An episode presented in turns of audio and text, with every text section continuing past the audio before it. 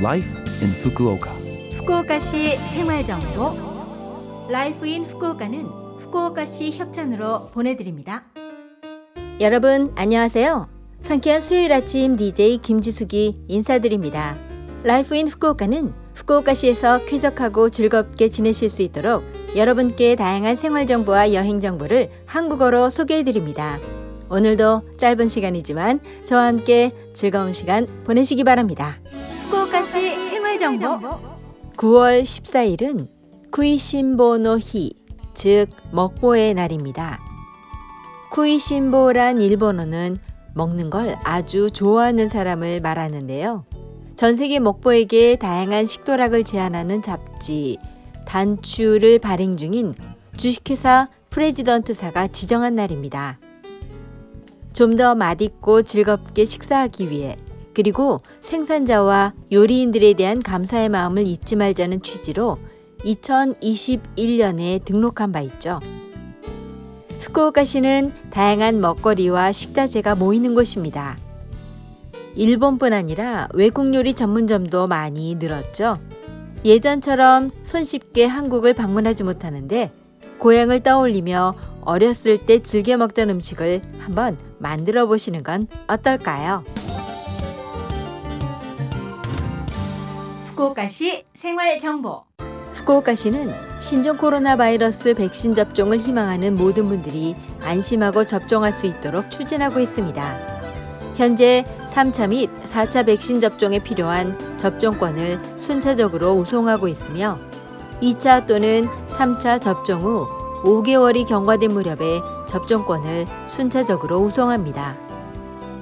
4차 대상자는 3차까지 백신을 접종한 만 60세 이상의 시민과 만 18세부터 만 59세까지의 시민 중 기저질환이 있는 분, 의료 종사자, 고령자 시설 및 장애인 시설 근무자입니다.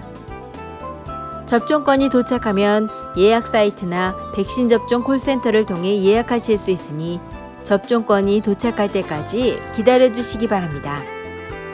접종권이 도착하지 않은 경우에는 콜센터로 전화하세요. 기저 질환이 있는 분의 등록도 접수받고 있습니다. 만 5세부터 만 11세까지 어린이 대상의 접종도 실시하고 있습니다.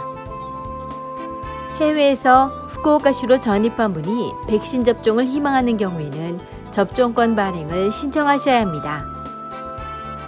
후쿠오카시 백신 접종에 대한 상담과 예약, 접종권 발행에 대해 문의할 수 있는 콜센터 전화번호는 092-260-8405 092-260-8405입니다. 매일 오전 8시 30분부터 오후 5시 30분까지 접수받으며 영어와 한국어, 중국어 등 7개 국어로 대응해 드립니다. 후쿠오카시는 아시아의 학술 연구와 예술, 문화에 공헌한 분들에게 후쿠오카 아시아 문화상을 표창하여 공적을 기리고 있습니다. 올해로 32회째를 맞이한 후쿠오카 아시아 문화상 수상자는 대상에는 대북 연주자인 하야시 에이테츠 씨, 학술 연구상에는 미술 역사가인 타이몬 스크리치 씨, 예술 문화상에는 예술가인 샤지야 시칸데르 씨가 선정되었습니다. 9월에는 수상자 세 분이 후쿠오카를 방문하여 각각 시민 포럼을 개최합니다. 특히 대상 수상자 시민 포럼은 하야시 에이테츠 씨의 대북 연주를 무료로 감상할 수 있어 주목받고 있습니다. 기타 시민 포럼도 에도 미술과 현대 예술을 접할 수 있는 귀한 기회입니다. 모든 행사는 무료로 참가할 수 있고 행사가 끝난 뒤 온라인으로도 시청 가능하니 많이 신청해 주세요. 이벤트에 관한 세부 사항은 Fukuoka Prize로 검색해서 후쿠오카 아시아 문화상 공식 홈페이지의 이벤트 항목에서 확인하시기 바랍니다. 후쿠오카시 생활정보 이번 주 Life in Fukuoka 한국어 어떠셨어요? Life in Fukuoka는 팟캐스트로 언제든지 들으실 수 있습니다. 그리고 블로그를 통해 방송 내용을 확인할 수도 있으니 LOVE FM 공식 홈페이지에 Life in Fukuoka 페이지도 놀러 오세요. 방송에서는 여러분들의 사연도 기다리고 있습니다. 이메일 761 골뱅이 lovefm.co.jp 761 골뱅이 lovefm.co.jp로 보내주세요.